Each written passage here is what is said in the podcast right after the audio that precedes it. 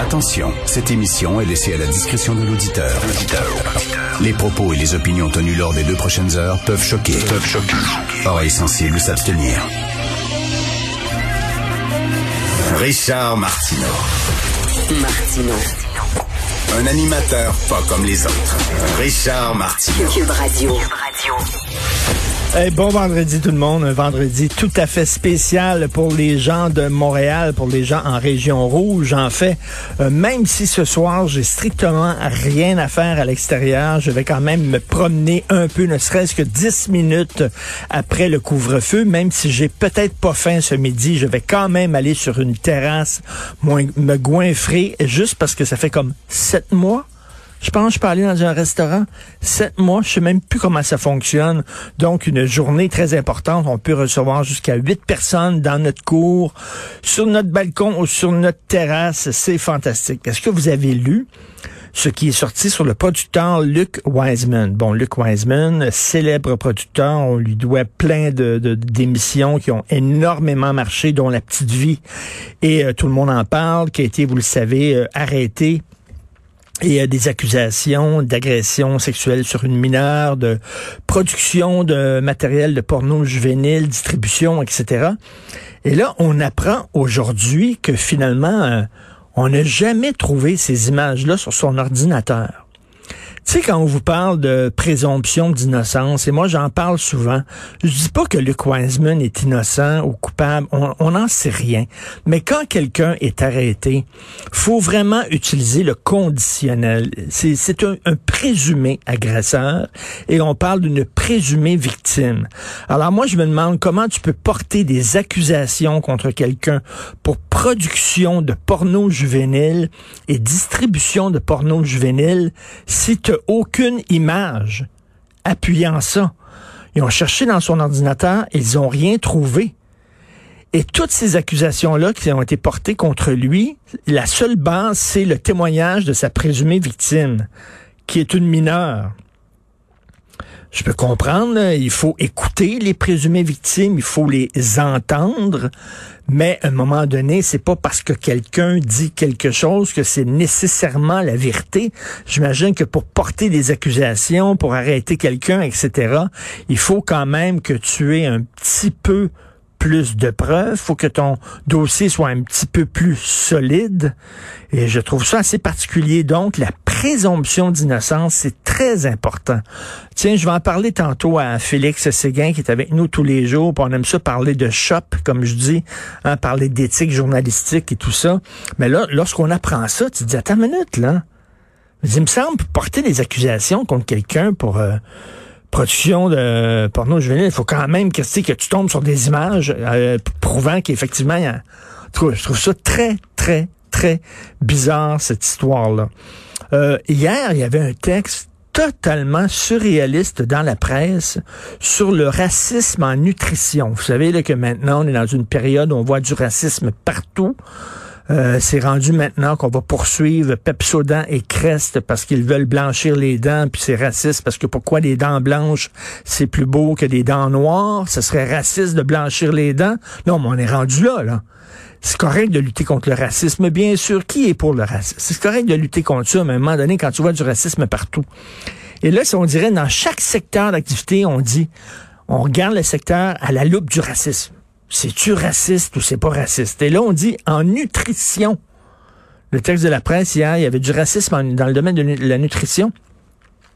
Parce qu'on dit, par exemple, que le fameux indice de masse corporelle, c'est pour euh, calculer si euh, tu trop gros ou pas, si tu fais du surpoids ou pas, on dit que c'est basé sur un corps d'une personne qui est de souche européenne et que les Africains et les Africaines, par exemple, ont pas le même corps que ces gens-là, peut-être des, des hanches plus grosses, etc., que les, les Asiatiques sont plus minces et tout ça. Donc, on dit que c'est c'est raciste. Bon, OK, à la limite, je peux comprendre. OK. On dit aussi que dans, dans certains, euh, vous savez, certaines indications au point de vue des aliments, par exemple, on vous, euh, on vous encourage à prendre des produits laitiers. Bon, on dit oui, mais les Asiatiques, eux autres, euh, ils sont allergiques aux produits laitiers. C'est très, très rare qu'on voit un Asiatique qui prend ben, du lait, par exemple, ou des produits laitiers. OK. Oui, peut-être, effectivement. Mais là, il dit ça tient pas compte des habitudes alimentaires des Noirs.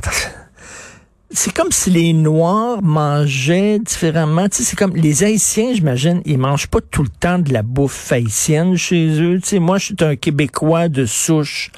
Je suis pas toujours en train de manger du ragoût de boulette, puis euh, du pudding au chômeur, puis des oreilles de Chris, puis des tourtières. Non, tu sais, j'imagine que des familles haïtiennes peuvent manger des sushis, peuvent manger des mets peuvent manger aussi des tourtières ou du spaghetti. C'est comme si soudainement tu étais prisonnier de ta culture et les Japonais ne font que manger de la bouffe japonaise. Ça me fait toujours rire ça. Tu vas dans un restaurant japonais et il y a certains restaurants pour te dire, nous autres, c'est de la vraie cuisine japonaise. Fait qu'ils vont mettre de la musique japonaise. Puis les serveuses, souvent, qui sont des Coréennes puis des Vietnamiennes, sont même pas japonaises, mais en tout cas, des fois déguisées en kimono. On dirait que c'est un, pavillon du Japon à l'Expo 67. Là. sais, pour te dire, pour te souligner, ceci est un... Tu sais, où tu vas dans un restaurant indien puis de la musique indienne. Ben, les Indiens, j'imagine, des fois, ils écoutent autre chose. Ils écoutent de la musique contemporaine, ils écoutent de la musique classique, ils écoutent du jazz. C'est pas parce que t'es Indien, tu rentres chez toi, me mettre une petite musique indienne. Moi, pensez-vous, je suis un Québécois, pensez-vous, j'écoute du rigodon à longueur de jour? Je vais rentrer, moi, un petit rigodon, pis ça. Je suis déjà allé à un moment donné, je crois, c'est aux États-Unis, je sais pas, c'était un restaurant indien, c'était du Led Zeppelin qui jouait convaincu qu'il y a des Indiens qui écoutent du Led Zeppelin. C'est enfermer les gens dans leur culture et dans leur race. Bon. Et là, tu as une nutritionniste qui parlait dans ce texte-là, puis qui disait, moi, c'est très important pour que la personne qui me parle de ses problèmes de poids se sente en confiance avec moi. Donc, si euh, ma, ma cliente, elle est racisée, elle va s'ouvrir davantage si moi, je suis racisé. Si on est de la même race, si elle est noire, puis moi, je suis une nutritionniste noire, ben, elle sera pas bloquée, puis elle va me parler, puis elle va être ouverte la manette, hein? OK, moi, je suis blanc. Fait que euh, si je vais voir un notaire, mettons, pour mon testament, puis je vais parler de euh, combien je laisse à mes enfants, puis tout ça, il faut que je m'ouvre quand même, il faut que je parle de ma vie privée. Je vais prendre un blanc.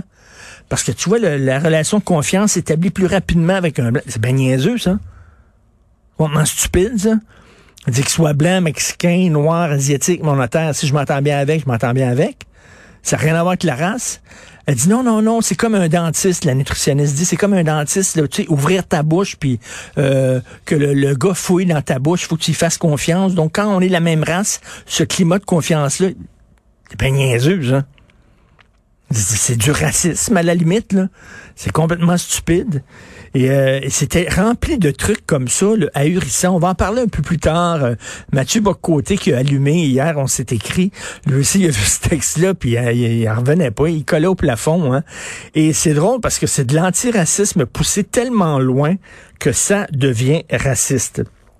Vous avez vu Ellen Page, la comédienne canadienne, qui était une, une femme lesbienne, qui a fait maintenant une transition a changé de sexe et maintenant c'est un homme hétérosexuel. Mais c'est un mauvais timing parce que elle rentre, elle rentre alors que le party est fini là. C'est terminé pour les hommes hétérosexuels. Les grandes années des hommes hétérosexuels, c'est fini. Elle, elle rentre dans le bar alors qu'on est en train de mettre les chaises et tables puis qu'on ouvre les lumières là. C'est pas le temps de devenir un homme hétérosexuel. La, grosse période est terminée. Là. C'est derrière nous. En tout cas, bref, Hélène Page est devenue Elliot Page. Bon, lui souhaite qu'elle soit bien dans sa peau. Et Justin Trudeau qui s'est excusé euh, cette semaine euh, envers les Canadiens d'origine italienne qui ont été, vous le savez, enfermés dans des camps euh, à l'époque de la Deuxième Guerre parce qu'on avait peur que ces Italiens-là soient des espions pour le régime fasciste de Benito Mussolini. Donc, on les a enfermés dans des camps, un peu comme on a fait aussi avec les Japonais.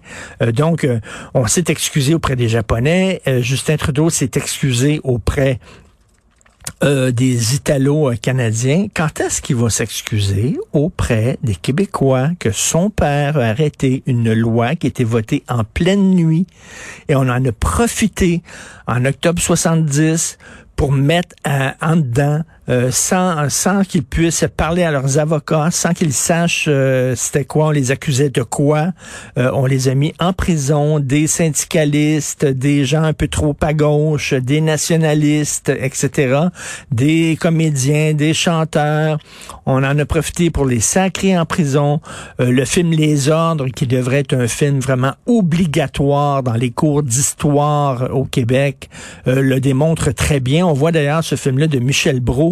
Moi, la première fois que j'ai vu ce film-là, j'ai dit, tabarnouche, on dirait que ça s'est passé dans une république de bananes ou alors en Amérique du Sud lors d'un lors d'un coup d'État d'une junte d'extrême droite. Non, non, non, c'était bien au Canada. Donc, c'était Pierre-Éliott Trudeau qui avait voté cette loi-là. Et ce serait bien que Justin Trudeau, ben, s'excuse aussi. C'est bien beau, on s'excuse auprès des des, euh, des Amérindiens qu'on a envoyés dans des dans des écoles, qu'on s'excuse auprès des Italo-Canadiens, des, des Canadiens d'origine japonaise, mais ce serait le fun aussi qu'on s'excuse auprès des Québécois qu'on a sacrés en prison pour strictement rien. Vous écoutez Martineau.